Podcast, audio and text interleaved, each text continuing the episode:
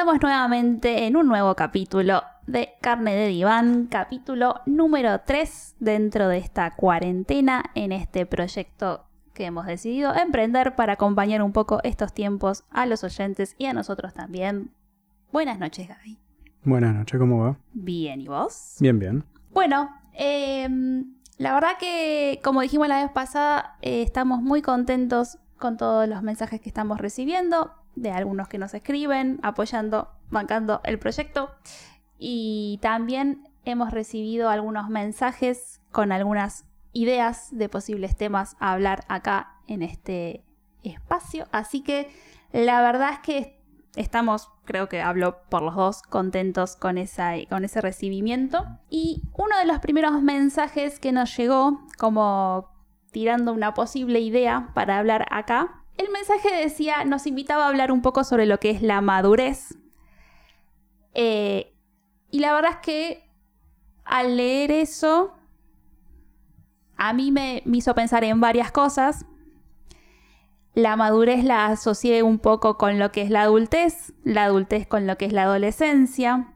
Y la verdad es que me parece que la adolescencia es un tema que es bastante interesante, como para hablar, sobre todo pensando también que varios de los que pueden estar escuchando el programa son adolescentes. Con lo cual, al empezar a pensar en todas estas cosas, fui preguntándome un poco qué es la adolescencia, qué entiendo yo por la adolescencia, qué entiendo por la madurez, qué entiendo por la adultez, qué se entiende también por la infancia. Por ende, abro la pregunta como para empezar de qué es la adolescencia. No tengo ni idea qué es la adolescencia. Bien, así. En fin, no tengo ni puta idea. Bien. Bueno, pero más o menos tenemos una idea de cuándo decimos que sucede. A partir de los 12 años en adelante. Sí. Hay gente muy pelotuda que le dura hasta los 25 o 30 años. Sí. O más. Sí, A esta altura, pensar en la edad ya nos da como un poco eh, la punta como para pensar en algo tal vez biológico del cuerpo, de la evolución y el desarrollo del cuerpo, siempre desde ese enfoque se está pensando cuando, por ejemplo, un cuerpo se ha desarrollado y tiene capacidad reproductiva, que es cuando justamente alrededor de los 10-12 años eh, se entra en la fase de lo que es la pubertad. Pero bueno, eso es como un enfoque más desde tal vez lo orgánico. Hay diferentes enfoques también pensando desde lo social, desde lo psicológico. Por ejemplo, ahí se habla de que ese cuerpo, desde lo biológico a los 12 años, ya es maduro porque ya puede reproducirse. Si pensamos en la primera menstruación de las mujeres, en el desarrollo de los caracteres sexuales, secundarios. Em, ahora, si lo pensamos más desde lo social, se es adulto a los 18 años. Y pensando también más desde lo psicológico, bueno, empezamos a pensar un poco qué conlleva cada una de estas etapas, la niñez, la adolescencia, la pubertad, la adultez, y cómo una nos va llevando a la otra. La adolescencia es un momento por el que pasamos todos, nosotros lo hemos pasado hace un rato largo, y la verdad es que me parece bastante interesante pensar también la adolescencia como un momento que va muy a la par de la escuela secundaria. Sí. Así como vos decís que más o menos empieza, se puede decir aproximadamente a los 12 años, a los 12 años estamos terminando la primaria. Y estamos empezando la secundaria.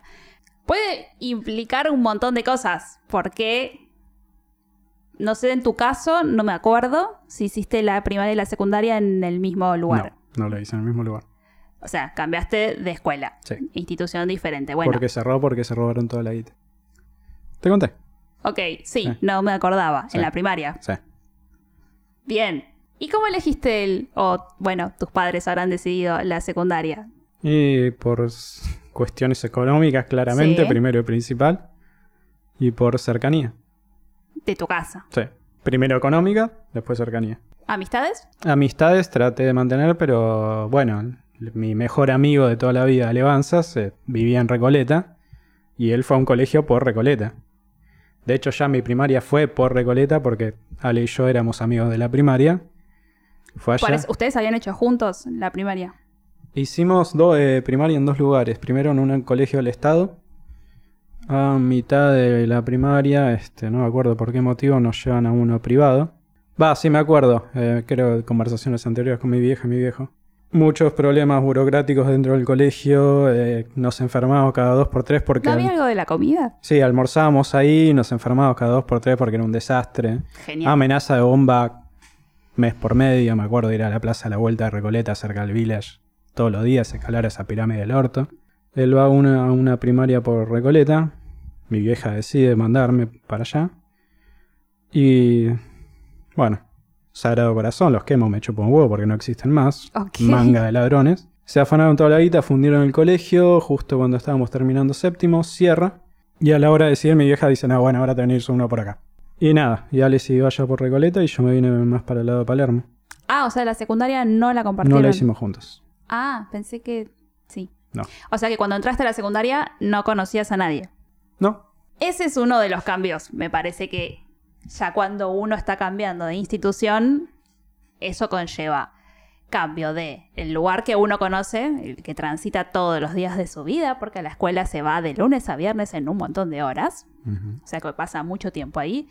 Cambia el lugar, cambian los compañeros, el grupo de pertenencia, cambian los amigos, cambian los docentes, cambian las materias, los horarios, los métodos de estudio.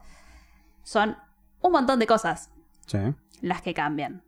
Con lo cual, ya podríamos decir que la adolescencia empieza con cierta turbulencia porque ya arranca con toda esta movida. Pero ese es mi caso, a ver. De mi curso creo que nuevos éramos cuatro o cinco, no me acuerdo. No me acuerdo, hace mucho tiempo. Cuatro o cinco y el resto eran pibes que pasaban, pibes y pibas que pasaban de la primaria a la secundaria, en el mismo colegio, mismos compañeros. Ahí se considera también turbulenta la transición. Sí, no sé si turbulenta no es lo mismo estar en el mismo lugar donde uno estuvo ya siete años, pero sí hay un cambio que conlleva a un movimiento. No es lo mismo el modo que vamos a transitar la primaria que la secundaria. No es la misma cantidad de tiempo que estamos ahí adentro, no es el mismo el, el tiempo que estamos dentro de una clase. Los docentes se suelen vincular de un modo muy distinto. En la primaria el vínculo es mucho más cercano, es mucho más eh, asociado a una- un rol materno, paterno, de, de cercanía, de cada uno se sabe tu nombre, se acercan, no tenés tantos docentes. Mm. Ya no recuerdo, Sí, pero... no, no me acuerdo. Yo te digo que sí como si me no, acordara. mentira, yo trabajé en la escuela sí, hace bueno. dos años. Vos sí. Pero, por ejemplo, en general uno tiene uno o dos docentes que son los que te dan todas las materias. Y después tenés los docentes de, bueno, música, plástica, catequesis, ponele. En la secundaria ya se tiene un docente por materia. O sea, lengua, matemática, historia, geografía, inglés, lo que sea que tengas de materia, Sí. es un docente diferente. ¿Vos te pensás que todos esos docentes se van a saber el nombre de cada uno de los 35 alumnos que están en el aula? No, ni en pedo, les chupan huevo. Con suerte se saben el apellido y te dicen Fernández, ¿no? Entonces ya el trato con el docente es diferente. Y además pasa esto, que por más que yo esté en la misma institución, bueno, los docentes, las materias, los horarios cambian y también ingresan nuevos compañeros o se van compañeros, que pueden ser tus amigos. Entonces, de una u otra manera, cambios uno va a vivir.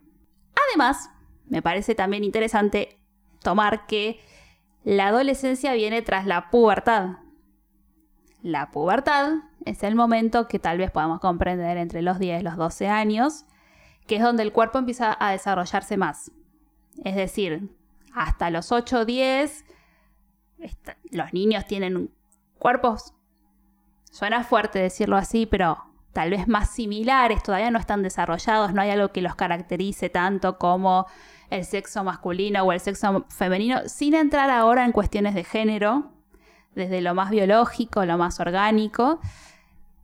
Y cuando se empiezan a desarrollar los caracteres secundarios sexuales, es donde empiezan a desarrollarse las mamas, se empieza a desarrollar más, no sé, la espalda en los hombres, la voz, el desarrollo de la nuez, que hace que todo eso se vaya diferenciando mucho más un sexo del otro. Todas esas cuestiones, desde lo que es la salud mental, tal vez uno como adolescente en ese momento no sea tan consciente de lo que conlleva todo ese cambio, pero en verdad es todo un movimiento que requiere de un trabajo psíquico, No sé si a vos te pasa puntualmente de recordar algo de todo esto, como por ejemplo de registrar ese momento en el que vos empezaste a escuchar tu voz diferente o por ejemplo, muchas veces pasa, hay padres que lo pueden hacer, hay otros que no, que se te acercan y te empiezan a hablar de estas cuestiones, de poder registrar cómo el cuerpo va cambiando. Y como no, también está la famosa charla, si por suerte, si es que con suerte la hay, acerca del sexo. Sí, sí, no. Sobre charla sexual, así como todo lo que conlleva el acto sexual. Sí. Eh, charlas he tenido en el colegio mínimas, pocas. Eh, por parte de mi familia sí ha habido. Pero después eh, de cambio de voz o algo, no me acuerdo nada. No, ¿Te acordás? Bueno. No lo viví como algo tan significativo. No, no mm. tiene por qué. No, estoy diciendo que sea algo que todos lo tengan que vivir. Tal vez para la mujer implica mucho más cambio. Eh, digo, de repente la primera menstruación, donde una tiene que empezar a tener, a tomar registro de un montón de cosas que antes. Vos pensás que es de un día para el otro. Decir, ok, cada 28 días más o menos me voy a indisponer y tengo que usar una toallita y tengo que hacer esto con cuidado y hacer esto con lo otro de repente, y aparte porque significa para una que es ya eh, que puede reproducirse, con lo cual es todo un cambio que aunque no nos demos cuenta, implica un montón de procesos para uno, dentro de uno, que uno no es consciente de eso, pero depende mucho de también con quién lo puede ir hablando y con quién lo va hablando. Por eso se dice que por un lado, cuando uno entra en la adolescencia, está lo que se llama como, hay como diferentes procesos de duelo y uno es como el duelo de lo que es la infancia y el cuerpo de, la infancia, entender que uno y su cuerpo es otro, de repente a uno le sale bello y, decir, ok, esto habla de que estoy creciendo. Y además, por otro lado, también implica todo un duelo, va a sonar fuerte también, pero un duelo con lo que es las imágenes parentales. Ya lo que uno tenía como representación de madre o padre, eso empieza a virar un montón, a cambiar.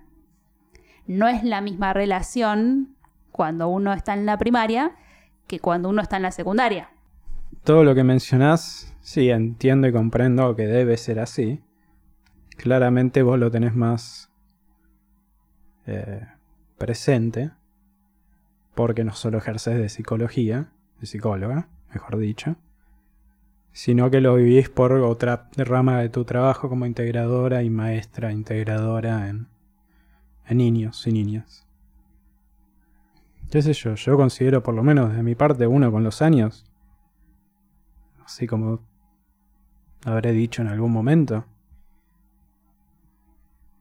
secundaria no importa. O sea, las vivencias en colegio no importa.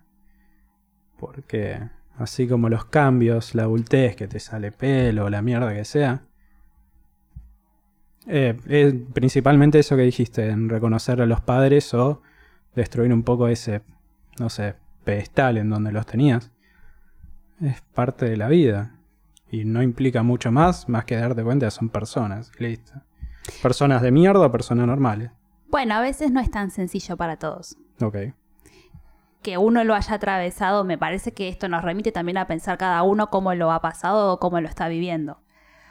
Uno puede estar, tal vez en tu caso, como pareciera como lo contás, no fue tal vez algo tan significativo.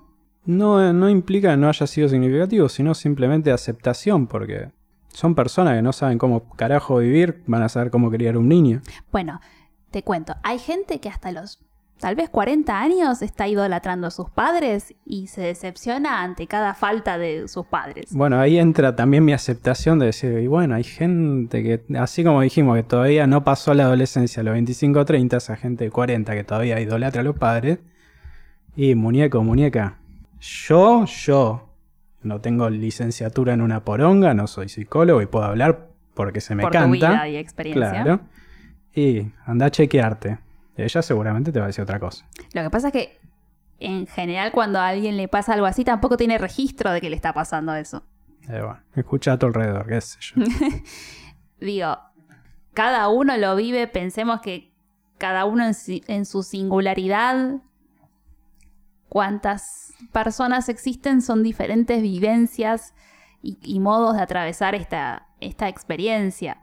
Más allá del chiste, realmente hay gente que le conlleva muchísimo más trabajo poder desprenderse de esa imagen que uno tiene de la madre y el padre. ¿Por qué estamos diciendo esto? Porque en la infancia previamente la madre y el padre, y ya deshaciéndonos un poco, ¿no? De, la imagen de familia ordinaria de mamá, papá, digo, quien sea que componga la familia, uno en la infancia tiene a esos, eh, a esos adultos como imagen, como figuras muy fuertes. Mm. Que dicho mal y pronto son como los que saben todo, los que pueden responder a todo lo que a uno le pasa, los que tienen las respuestas, los que nos van a ayudar a orientar y guiar en todo lo que nos pasa. Bien, eso de repente llega un momento en el que uno se empieza a encontrar con que no es así. De hecho, sabemos, conocemos mucho que la adolescencia es el momento en que el- en ese desprendimiento los adolescentes pueden ponerse como un poco más eh, desafiantes con los padres. Ahí es donde empiezan a surgir estas cuestiones, ¿no? De si el padre pone un límite y entonces el adolescente sale mintiéndole, eh, esconde, dice una cosa en vez de otra. ¿Qué la verdad? Bueno, hay mucho para analizar ahí, ¿no? También desde qué figura paterna uno encara también la educación de sus hijos. Si es desde la prohibición, obviamente se va a generar una respuesta desafiante.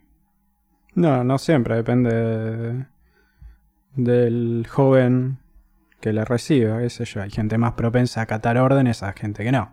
Bueno, sí. qué sé yo, depende de cada contexto.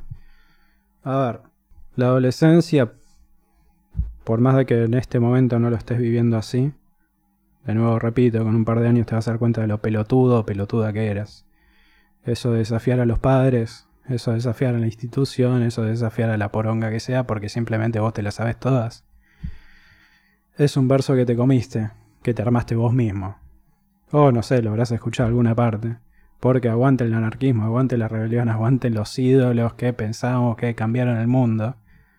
Y cuando te pones a ver un poquito más atrás y cumplís años, que no implica el hecho de pasar tiempo, simplemente de tener más experiencia ciertas cosas. La mayoría son fachadas. Títeres del sistema, digámosle así de manera metafórica. Y vos te lo comiste entero. Sí, tal vez fachadas necesarias, como ir experimentando. A ver, a todos nos pasó y nos pasa en la adolescencia que nos comemos un poco esos personajes, pero que tal vez también son necesarios como para llegar a lo que viene después. Y cuando uno después, como decís vos ahora, uno después de grande puede mirar para atrás y decir, qué pelotudo que fui cuando hice esto, cuando hice lo otro. Porque a uno le pasa que, que- se pone a pensar y dice, qué pelotuda, ¿por qué salía, mentía, escondía? Si era cuestión de decir, che, ma, salgo, fumo, tomo, no sé. Porque aparte no es lo mismo eh, lo que se va generando en la mentira, en el esconder, que a alguien que se le pueda plantear a un adulto referente, porque eso es otro tema. Si los padres empiezan a. Si uno se empieza como a desprender un poco de esa imagen de los padres, entonces quién se vuelve referente en la adolescencia. Sucede, por ejemplo, en la infancia que los docentes, las maestras generalmente vuelven, ocupan un poco ese lugar de rol materno. ¿Cuántas veces vemos que los alumnos le dicen a sus maestras, Chema? Sí, estamos hablando de la primaria. La- claro, la Sí, sí, primaria. sí. Y se sonrojan por eso que acaban de decir, pero porque hay algo de que se desliza, que como que se vuelve a transferir en esa maestra algo de lo que pasa en la relación con la madre. Que eso ya en la secundaria no pasa, por esto que decíamos recién, de que ya el trato es diferente. No hay algo tan cercano, tan amoroso, afectivo. Y esto también se relaciona un poco con lo que empieza a pasar en la adolescencia, que es que uno empieza, digo, en el caso ideal, lo que se supone que tendría que pasar es que uno sale un poco de la cosa endogámica de la familia y sale más a lo que es la exogamia y entonces ahí uno se encuentra con los pares, eh, con otras personas adultas a quienes puede tomar de referente. Sucede también en los grupos de, de amistades en la secundaria que uno se va identificando con otros. Insisto, también estos son procesos que tal vez no nos damos cuenta, pero pasan. Hay mucho de lo que pasa que, que uno no tiene tanto registro de eso. Sí, obvio. Pero, Lo estamos viviendo hoy en día. ¿por qué? con el virus. Y la- a ver, todos nos quejamos de la cuarentena, pero no nos damos cuenta que hay un virus afuera, que en realidad es el problema real. Sí. Y lo hemos hablado, ¿eh? así cuando escuchamos a el presidente que tenemos ahora de hablar de la cuarentena y extenderla y los beneficios que está teniendo y las co- consecuencias que está teniendo. A mí siempre me da un dejo amargo en la boca, que es lo que te comento. Obviamente me pongo contento, contento por la situación actual que estamos sobrellevando y la estamos sobrellevando bien. Y me pone muy triste darme cuenta que el día que realmente aparezca algo que mata gente, como te digo, que esto mata gente, claramente estamos hablando de la población, la minoría de la población, la minoría, o sea, las personas con defensas bajas, mayores de edad y demás. Pero el día que así que el índice sea de mortalidad el 70% sin discriminar edad, ahí estamos hasta la pija. Mm. Todos, todo el mundo, no Argentina, todo el mundo. Y no tenemos cómo pelearlo, más que escondernos y esperar a que pase. Pero bueno, Es- Es- Esto lo decías en relación a- al poco registro. sí. Mm. No, no, o sea, nos quejamos de la cuarentena, no nos estamos quejando de un virus que está matando, no a mucha gente, pero está matando gente. Por eso yo digo, el día que aparezca algo que realmente mate indiscriminadamente, le chupa un huevo si el organismo es sano o no y la edad que tenga, ¿qué vamos a hacer? Mm. Sí, como sociedad y singularmente también. No, como, ¿qué sociedad? Como mundo, porque más allá de que en Rusia hablen ruso y acá en castellano, están en la misma, porque hay un bicho afuera que nadie puede ver, que Mm. se le va a meter en el cuerpo y tenga 5 años o 45 te va a matar. Allá en las calles calles de Rusia, acá como en el obelisco. Tenemos el mismo problema, no es algo social, es algo humano ya, algo a nivel mundial. Eh, sí, por cierto, como recién decías, eh, no sabemos cuándo va a salir este programa, pero ayer, viernes, ya se comunicó que, que se extiende la cuarentena, con lo cual también me parece una buena oportunidad para reforzar un poco todo lo que hablamos en el primer capítulo. Sí. Creo que sobre todo volvería a traer un poco la idea de, de- de la transitoriedad de esta situación, de, de poder pensar que si bien no sabemos cómo, ni cuándo, de qué manera esto se va a terminar, estamos más cerca de que se termine Sí, obvio. eh, y que cada día que pasa, que parecen eternos, es un día menos. Por eso continuar con esas cosas que, bueno, cada uno sabe más o menos qué estuvo haciendo en estos días de cuarentena que, que más o menos le permitió organizarse y, pasarla de un mejor modo. O retomar eso, esas cosas que a uno le hacen bien y que cada uno va a encontrar su propio modo. Sí, obvio. A ver, considero, decime si estoy errado o no, vos que sabes del tema. Considero al humano como un ser adaptable. Ponele que estuviste rascando las paredes, que no sabías qué carajo hacer todos estos días, ya vamos de cuarentena, a esta altura ya sabes. No seguís en la misma, es imposible que sigas en la misma. Ya Sí. te adaptaste a cómo vivir en cuarentena. Por A o por B, de la buena manera o de la mala. Mm. Sí, y, y si llegara a pasar en alguna situación que, em, que, se- que uno pueda llegar a sentir que no se adaptó a esta situación o que empezó tal vez más adaptado y que ahora de repente se encuentra con que, bueno, basta, porque pasa, porque hay mucha gente que empieza a tener como sensación de no quiero saber más nada con esto. Eh, bueno, volver a la idea de, de no perder el contacto con la gente que a uno le hace bien y de poder consultar en caso de que alguien lo llegara a necesitar con algún profesional de la salud que pueda orientar un poco más. Nos fuimos. Sí, no, no, paréntesis. De, mostrar cómo el humano no sabe qué carajo le va a pasar el día de mañana. Sí, y de cómo a veces no tenemos registro Ah. de lo que estamos viviendo en relación a esto que estábamos diciendo de todo lo que nos va pasando, no solo en la, ado- en la adolescencia, sino a lo largo de la vida, que a veces no tenemos registro de, de esas cosas que nos pasan. Pero ya me acordé, estábamos hablando de cómo uno en la adolescencia empieza como a salir un poco más al mundo de afuera, a perder un poco esa idealización del mundo de casa y encontrarse con otras realidades afuera. Y cómo uno se va identificando con pares o con artistas. Eh, son momentos en los que de repente uno se puede fanatizar mucho. En mi experiencia personal, a mí me ha pasado de de repente seguir bandas o eh, tal vez algún actor, actriz, no me acuerdo ahora en este momento, pero de decir como, bueno, esta es como- este es como el modelo de lo que yo quiero ser. Que después uno, como vos decías antes, uno va creciendo y se va dando cuenta que en realidad ni siquiera uno conoce a esa persona como para decir, eso es lo que yo quiero hacer. Con lo cual, bueno, pero son procesos también necesarios. Me parece que eso es importante decirlo. Son procesos necesarios que todos vamos atravesando para ir conformando un poco lo que es también nuestra identidad. ¿Qué es la identidad? Es una pregunta sumamente profunda y extensa y recomiendo siempre la lectura o la escucha de Darío Z para ese tipo de preguntas porque él siempre invita a pensar que la identidad es algo que se construye a lo largo de toda la vida Sí, claramente. que no es algo de un momento para el otro, que uno de repente dice, bueno, ahora soy esto. Y el otro día no sé dónde fue que escuché. Ya sé. En Generación Perdida. Mm. eh, Gran programa, lo recomendamos mucho. Sí. Ese día que vimos que habían invitado a una psicóloga, que no me acuerdo cómo se llama, pero que analiza los nombres. ¿La psicóloga, el nombre de la psicóloga? o? Es una psicóloga, amiga de la conductora, Sofía. Sofía Carmona, sí. Pero que hacía un análisis de los nombres. ¿Te acordás que ella decía, si yo me pudiera cambiar de nombre me llamaría Bárbara? Ah, sí, sí, me acuerdo. Bueno, estuvo re inter- para mí estuvo muy interesante porque ella empieza, como esta sección, preguntándole a Sofi, le pregunta quién sos. Que es una pregunta que... ¿Querés que te la haga? No sé.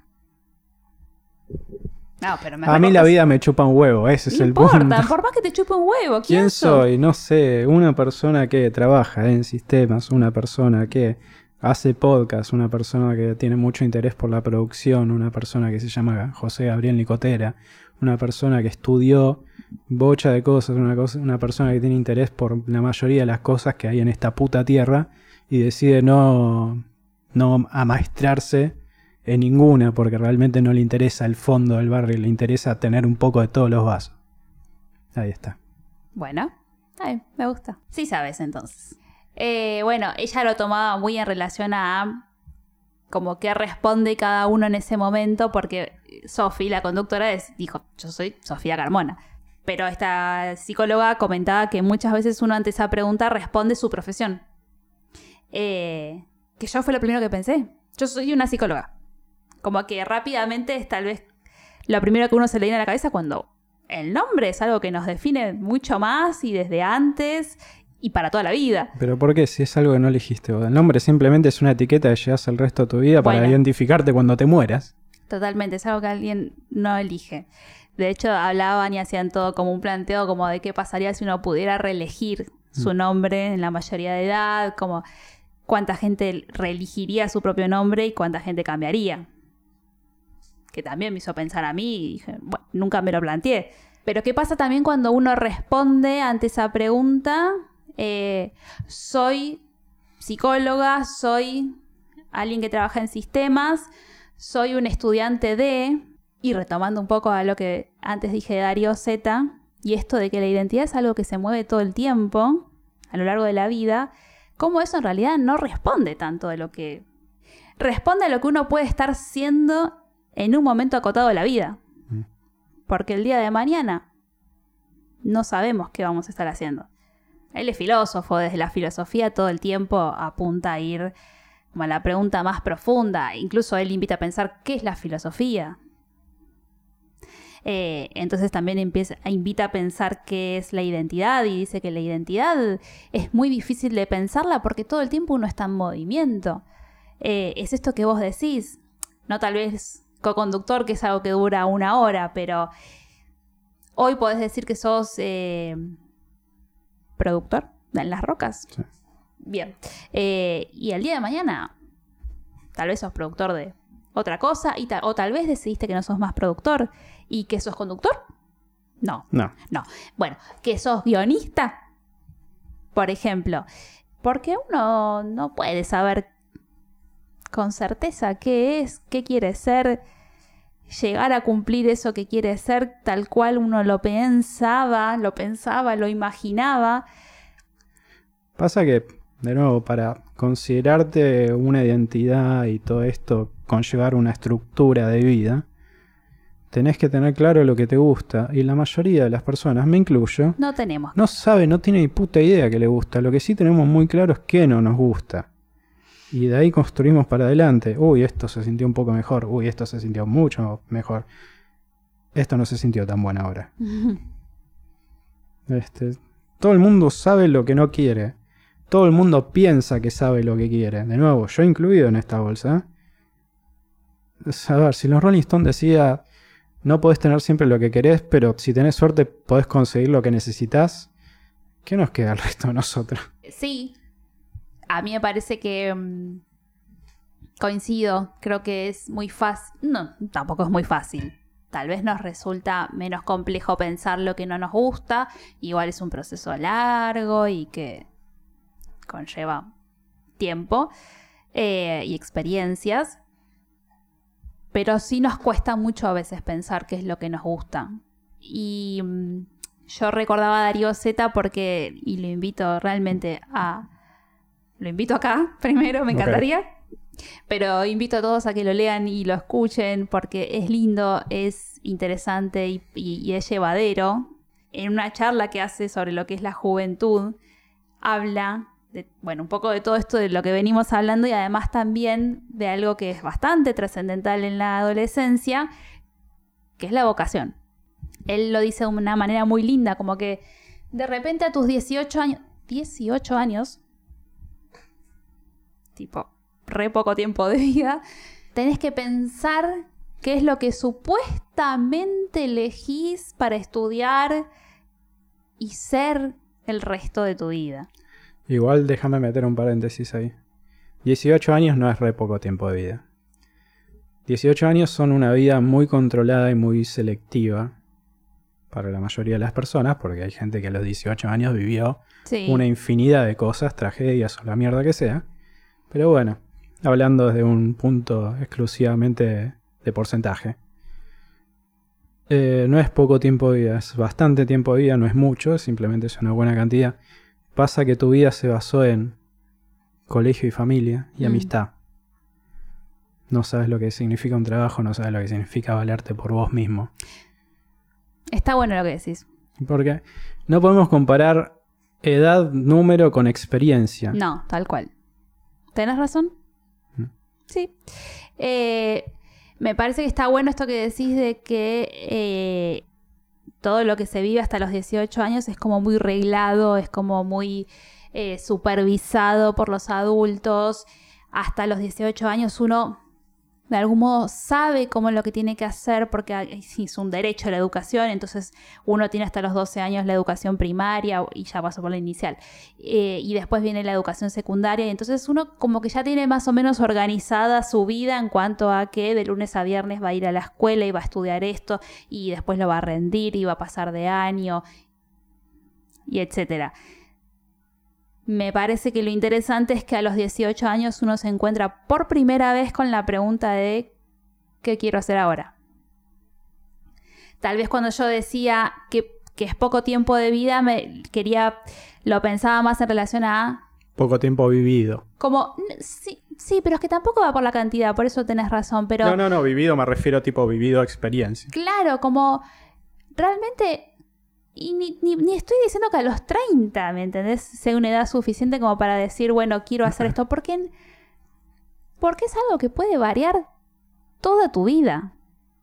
Porque lo que elegiste, digo, si estamos cambiando todos los días de, de sabores, de gustos, podemos cambiar de pareja, podemos cambiar de series, de amistades, de destinos, no importa, etc. Eh, ¿Por qué la carrera o la profesión que uno elige tiene que ser para siempre?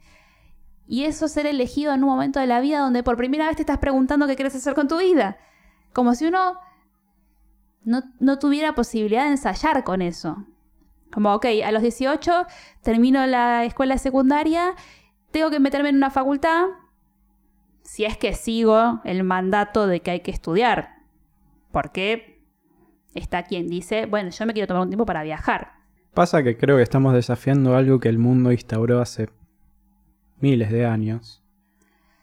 Que no creo que es algo. La, generación que viene es el futuro puede cambiar, no. Las pelotas. Quieren cambiar esto tiene que pasar muchísimo tiempo y no lo vamos a ver ni nosotros, ni nuestros hijos, ni los hijos de nuestros hijos, ni la poronga ese.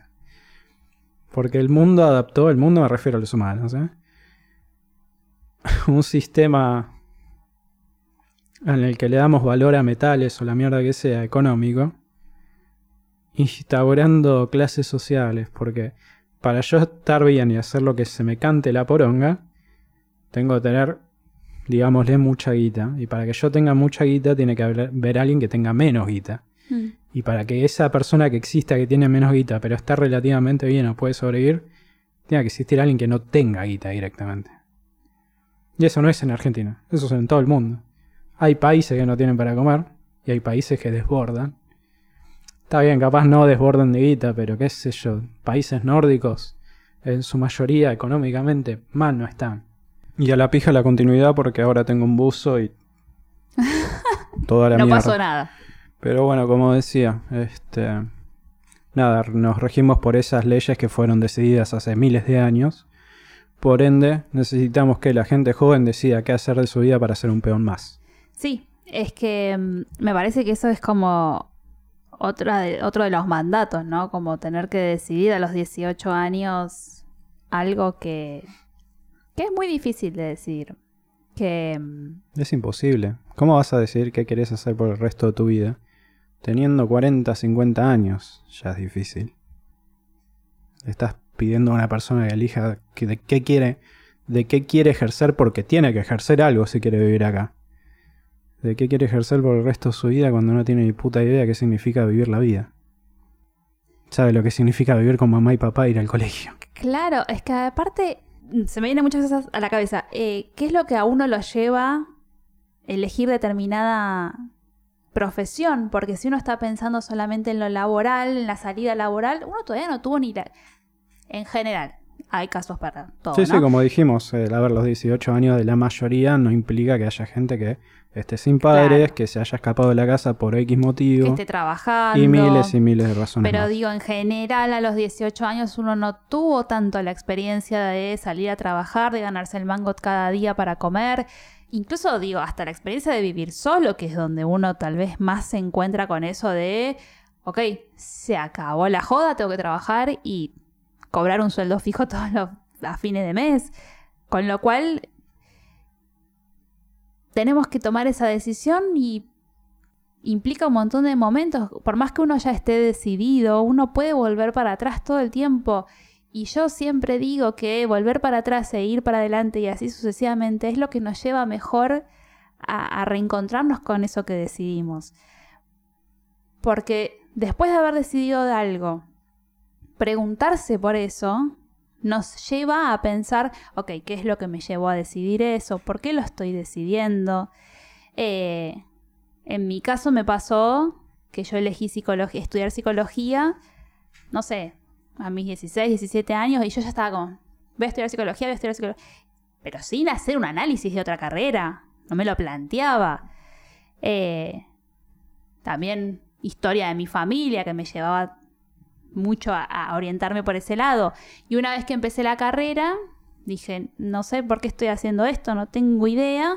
Y tras un periodo de orientación vocacional, que a veces sirve, la vuelvo a elegir, sigo estudiándola y años más tarde me lo vuelvo a preguntar y ya ejerciendo muchas veces digo, ¿qué quiero con esta profesión? Porque puedo también elegir diferentes ámbitos en los que trabajar. Sí, sí.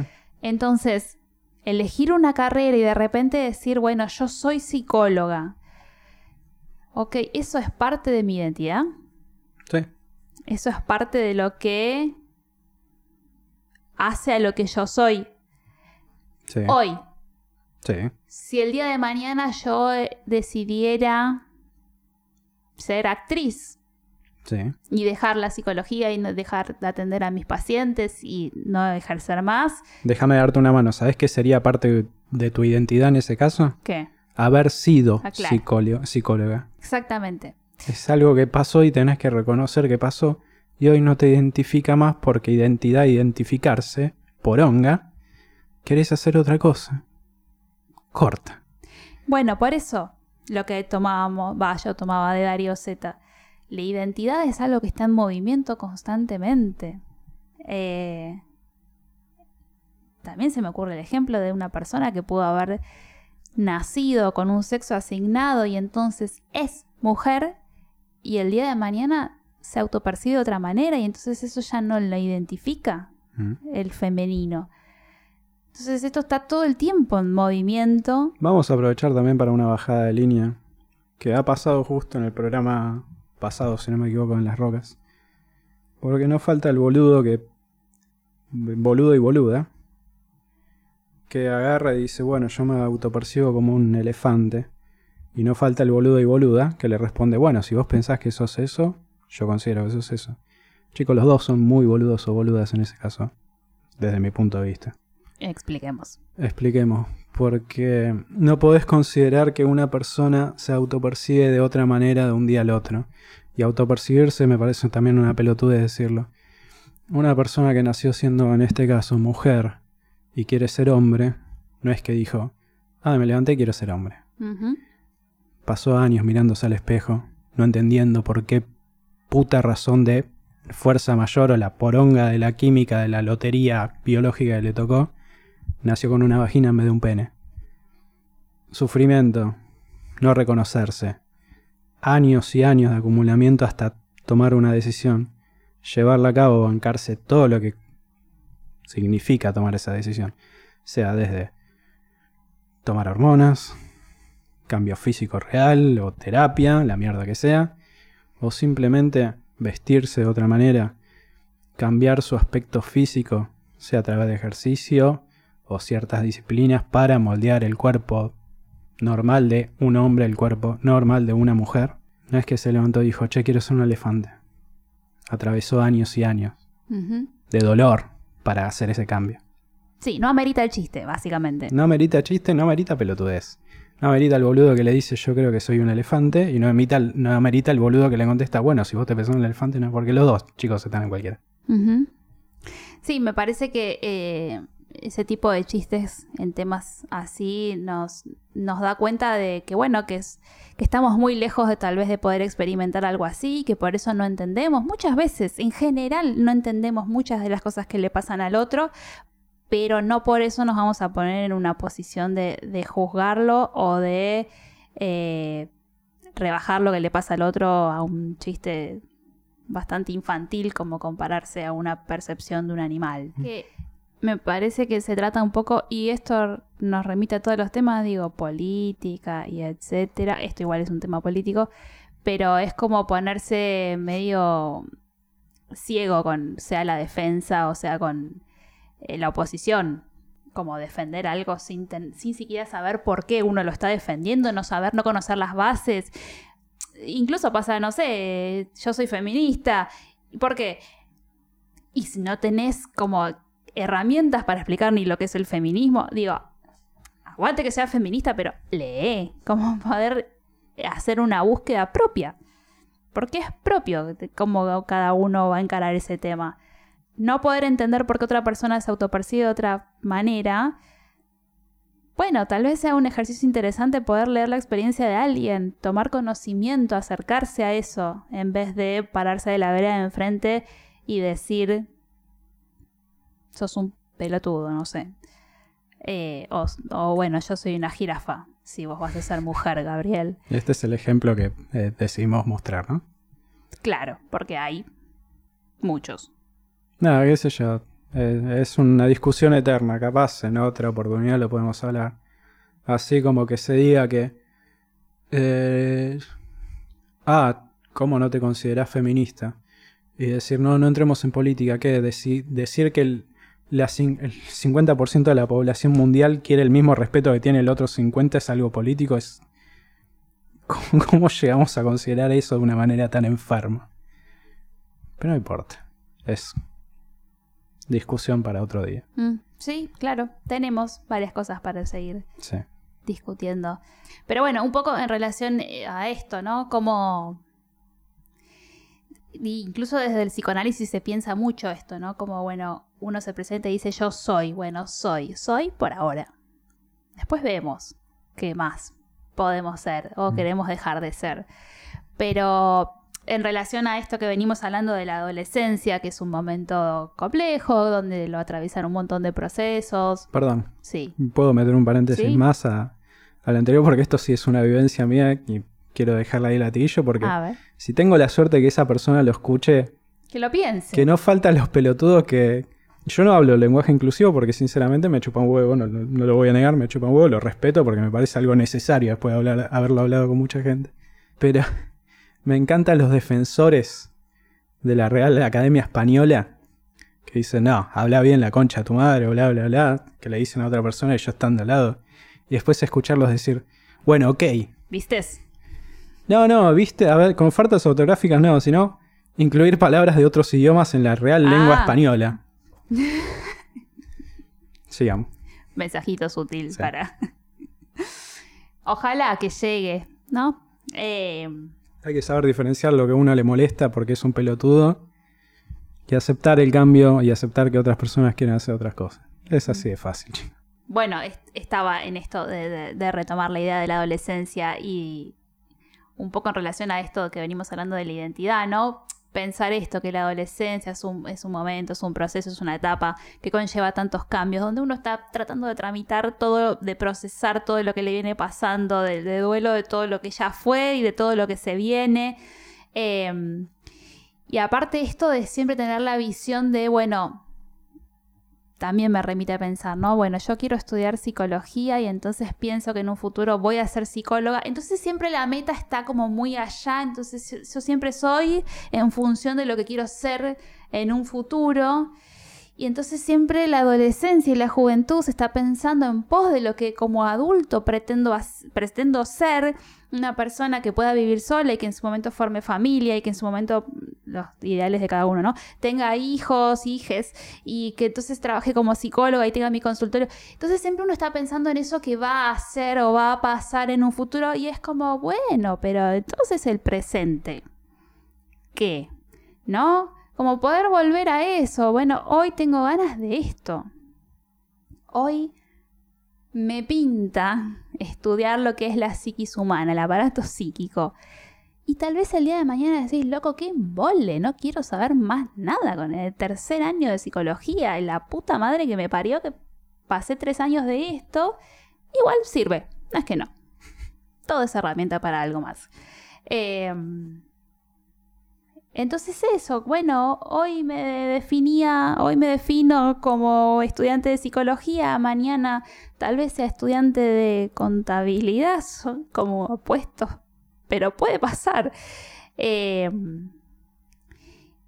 y también quería retomar algo de, de un psicoanalista que a mí me gusta mucho, que si alguien quisiera leer, si le inte- interesara, que se llama Luciano Lutero, que habla mucho de infancia y adolescencia y dice algo muy interesante en relación a la adolescencia, y que es que el adolescente es auténtico y que lo bueno sería que el adolescente no pierda esa autenticidad por estar pegándose a otros, identificándose a otros y pierda lo que es como lo más propio, genuino suyo. Porque estamos como tan amoldados en esto de hay que elegir una de las carreras que dice el librito de carreras universitarias. Y entonces lo que yo quiero hacer tiene que encajar con el perfil de eh, médico que dice ese librito de carreras y lo que todos conocemos de médico. Entonces, como bueno, tratar dentro de lo posible de no perder como esa esencia de cada uno a medida que difícil, pero eh, está bueno como para ir pensándolo. Creo que es, como un mensaje interesante y lindo para pensar, no perder la autenticidad de cada uno a medida que uno va creciendo. Cuando uno tiene tanto mandato y tanta bajada de línea constantemente de lo que debiéramos ser. Sí. A ver, yo recomendaría aprender a discernir un poquito, tanto de la bajada de línea que te impone la sociedad a la que te impone tus padres o tus profesores, porque tus viejos, de nuevo, en la mayoría de los casos, quieren lo mejor para vos. Así que no sos más capo o más capa por escaparte de tu casa, hacer cualquier pelotudez. Todo lo hicimos yo también, no se preocupen. Sos bastante boludo, sos bastante boluda, te vas a dar cuenta en un par de años. Eh, y eso no es rebelión, eso es estupidez, eso es juventud. Eh, rebelión es ponerte frente al profesor o profesora o frente a la institución que te marca, no, los hombres tienen que ir de, obviamente de experiencia colegio privado, de pantalón, sí o sí. Y los días de gimnasia sí pueden ir de pantalón corto, de jogging. Pero estamos en verano y no estamos teniendo las clases de gimnasia y me estoy cagando de calor. No, no, no pueden. Pero las chicas pueden ir en pollera, sí, porque son mujeres. Eso, sí. Dale para adelante por ahí. Saber reconocer dónde está realmente el ideal o el, el seguimiento pelotudo que lamentablemente se adoptó de generación en generación y rige hoy en día. Sobre todo, sobre todo en las escuelas eh, religiosas. Hmm. Saber con qué combatir, como dije. Me, voy a quedar en eso, saber contra qué combatir. Obviamente una manera inteligente, no de rebelión estúpida, de pararme arriba del escritorio. Saber cómo pelear con la altura, saber con quién pelear. Este, porque de nuevo, escapar de tu casa no es un acto rebelde, es un acto pelotudo. Eh, frentarte frente a una monja que dice que solo las chicas pueden usar pollera, eso sí es un acto inteligente y una lucha interesante. Sí, eh, y, también igual quería retomar algo de lo que habíamos hablado antes, que em, esto que uno vive como problemas en la adolescencia, tal vez hoy con nosotros, por ejemplo, 30 años o, más o menos, uno lo puede ver como algo que es más banal o trivial. En ese momento sí se vive como un problema. Eh, y, no por... Eh, no me sale la palabra, como quitarle dimensión a eso. Eh, en la adolescencia se puede vivir como un problema la elección de la profesión. Y tiene que ver con lo que estábamos hablando, como que sí, es un re difícil elegir qué vamos a seguir, pero bueno, hoy podemos elegir esto y mañana podemos elegir otra cosa. Es que vamos a lo biológico y démosle distintos valores a, ciertas variables. Eh, madurar en una fruta, ¿qué significa? Que pasa el tiempo, que crece y que va cambiando su eh, física, digámosle. Debe estar mal dicho, pero me chupa un huevo. Ejemplo, una manzana va creciendo, está verde, se pone roja, maduró. Y se puede comer. Y se puede comer. Mirá, bárbaro, maduró. ¿Qué, qué, cuál fue el valor en esa maduración? El tiempo. Bueno, con las personas pasa lo mismo. En cuanto a físico, el único factor es el tiempo. Porque el tiempo te va a hacer más maduro físicamente, biológicamente. Mentalmente, el tiempo es un factor muy importante pero las vivencias capaz son un factor un poco más importante del tiempo. Así que si con 18 años tu única experiencia fue ir al colegio, volver a tu casa, no vas a tener ni puta idea que quieres trabajar. Si a tus 18 años te escapaste de tu casa y tuviste que trabajar para sobrevivir, vas a tener un poco más de noción, pero no vas a tener las herramientas de la persona que fue al colegio porque estuvo en un hogar capaz un poco más eh, organizado. Y ahí es donde chocan la persona de 18 que vivió en un ambiente controlado, con sus padres, con un colegio, no tiene ni puta, ni puta idea de qué hacer porque no lo vivió. No, no, no le llegó el momento de, ah, ok, este trabajo va por ahí, este otro va por ahí. Che, laburé un año en delivery y me doy cuenta que me gustaría estar en la cocina o en lo que por sea. Bueno, puedo estudiar chef. Y de ahí empezar a construir y ver nuevas oportunidades. ¿Cuánta gente quiere ser chef que salió de la secundaria? No tiene ni puta idea que es cocinar. Hay muchos jóvenes que sí, pero cocinan porque tienen hambre. No porque dicen, ah, voy a preparar tremendo plato y voy a ir a hacer las compras. ¿Entendés? Hmm. Es. Sí. El factor lo que quiero establecer, el factor madurativo en la mente es tiempo y vivencias. Hmm. Si tenés 18 años y tuviste la suerte de tener como yo y como Nati, una vida con padres, una vida de colegio secundario en el que cumpliste 18 años y tu única preocupación hasta los 18 años era terminar el colegio, probablemente cuando termines no sepas dónde estás parado ni cómo seguir, que es normal, y proba y equivocate, probá y equivocate hasta que encuentres lo que te gusta. E incluso uno puede en ese tipo de situación creer que lo que quiere es estudiar filosofía y después en, el, en la propia experiencia de redescubrir que sí, que era eso. Eh, como que uno se puede encontrar con ambas. Con sí, obvio, no todo sombrío. Totalmente entender un poco que, la adolescencia conlleva un montón de cuestiones que, como decíamos antes, venimos de la pubertad de atravesar un montón de cambios corporales, después uno atraviesa cambios en la relación con sus padres, con su familia, con sus amistades. No tocamos el tema sexualidad, pero la verdad, bueno, un poco lo, mencionamos la vez pasada y creo que también amerita eh, otro capítulo, pero es todo un mundo nuevo. Creo que la adolescencia, pensar y preguntarnos qué es la adolescencia, nos lleva un montón, casi la mayoría, a pensar en la sexualidad, porque eh, es el momento donde vuelve a florecer todo lo que es la sexualidad, desde el psicoanálisis. También podemos tener otro capítulo donde ahondemos en esto, pero la sexualidad se da en la infancia, la primera sexualidad, y después retorna con la pubertad y la adolescencia y entonces ahí uno se encuentra como empezando a transitar un montón de recorridos donde uno va encontrándose con lo que a uno le gusta.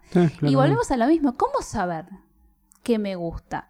El mandato es que si soy mujer me tiene que gustar un hombre. Mm. Pero entonces mi experiencia, ¿a qué me lleva? ¿Qué me pasa? ¿Me permito dar lugar a esas preguntas, a, descubrir qué es lo que me pasa con un hombre, con una mujer, respondo a lo que se espera de mí, etcétera. Bueno, pero a ver, volvemos un poco siempre a lo que venimos diciendo todo el puto capítulo. Capaz tenés la presión de que sos mujer y te gustan las mujeres. Y toda tu vida consumiste televisión, cine, historias, eh, colegio, padres, que todo muestra, de hecho, hablando pura y exclusivamente de la mayoría, tiene un padre hombre y una madre mujer, ves eso en tu ambiente de casa y es ok, la mujer va con el hombre, pero a mí me gusta una mujer.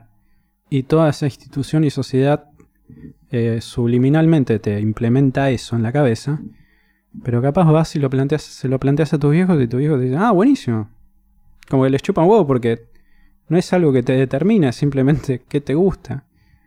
Una mina va a los viejos y le dice, mira, me gustan las chicas y quiero tener una novia. Golazo, anda. Bueno, por eso también en relación a lo que hablábamos en el capítulo anterior de, esta generación, esta juventud que es mucho más flexible que lo que ha sido la nuestra. Mm. ¿Por qué? Porque si hoy en tu adolescencia, siendo hombre o siendo mujer, querés probar de estar, tenés una relación, lo que sea, con un hombre o mujer, digo, de tu mismo sexo, mm. eso tampoco te va a definir. No no es que porque siendo mujer estés con una mujer o siendo hombre estés con...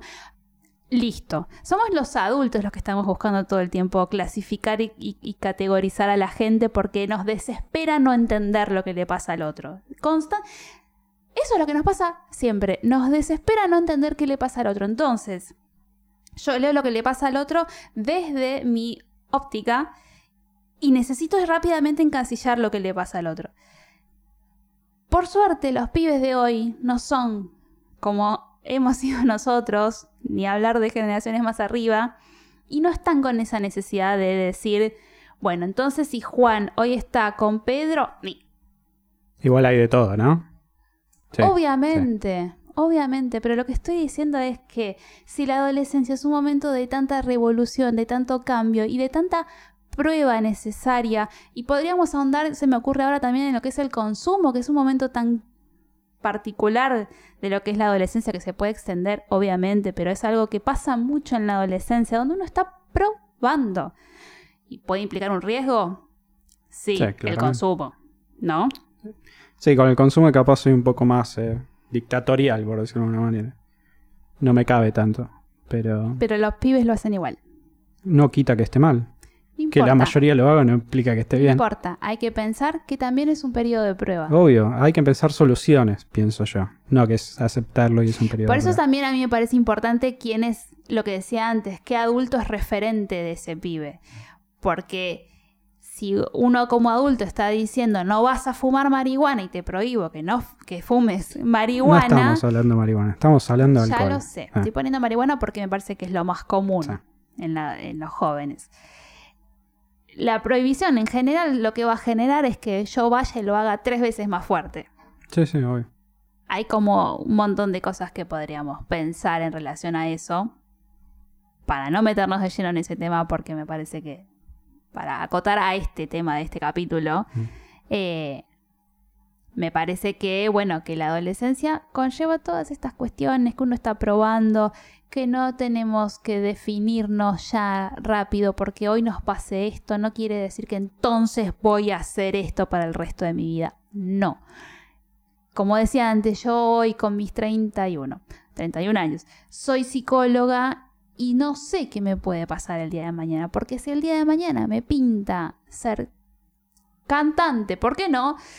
Bueno, entonces pasaré a, a desenvolverme de otra manera.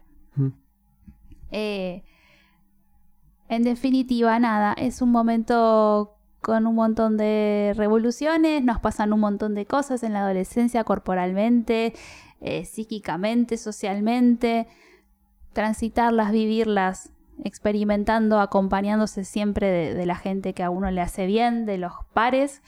Y, y siempre también de algún adulto que nos tire esa manito, el adulto copado que nos tire esa manito y nos ayude un poco a pensar lo que nos está pasando. Sí, obvio.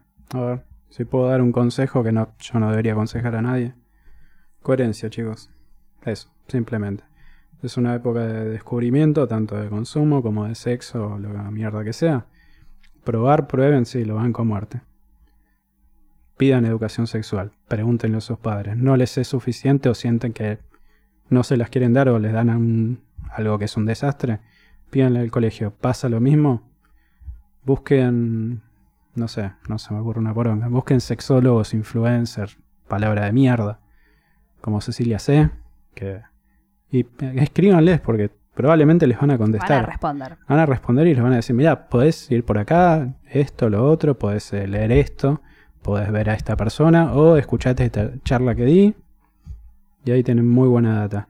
No tomen la pornografía como educación sexual, chicos, No. porque No, no lo eh, es. retomo lo que dijiste, pedir educación sexual integral desde la infancia es necesario y también recomendar a Cecilia C, así la buscan en Mm. Instagram, porque la verdad que es una mina joven, piola, eh, de nuestra generación y que nos invita a pensar y a desmistificar muchas cuestiones que ya está, Mm. que ya han pasado de moda. Principalmente para cuidado personal, chicos, porque este, así como es una, de nuevo, es un periodo de descubrimiento y probar y todo, que por ser tan pelotudo de probar no te agarre ninguna enfermedad de mierda o te enganches con una persona que te mete en una situación de mierda.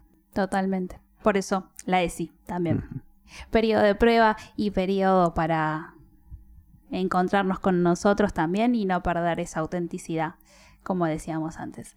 Bueno, si te parece, cerramos acá este capítulo. Ha sido un gusto nuevamente y nos encontraremos en el próximo con algún otro tema, como también han sugerido de educación, que hoy pasó así de cote, pero lo podemos tomar para la próxima. Y también de sexo y sexualidad y lo que quieran mandar. Perfecto. Ah, sé coger. También. Nos vemos la próxima.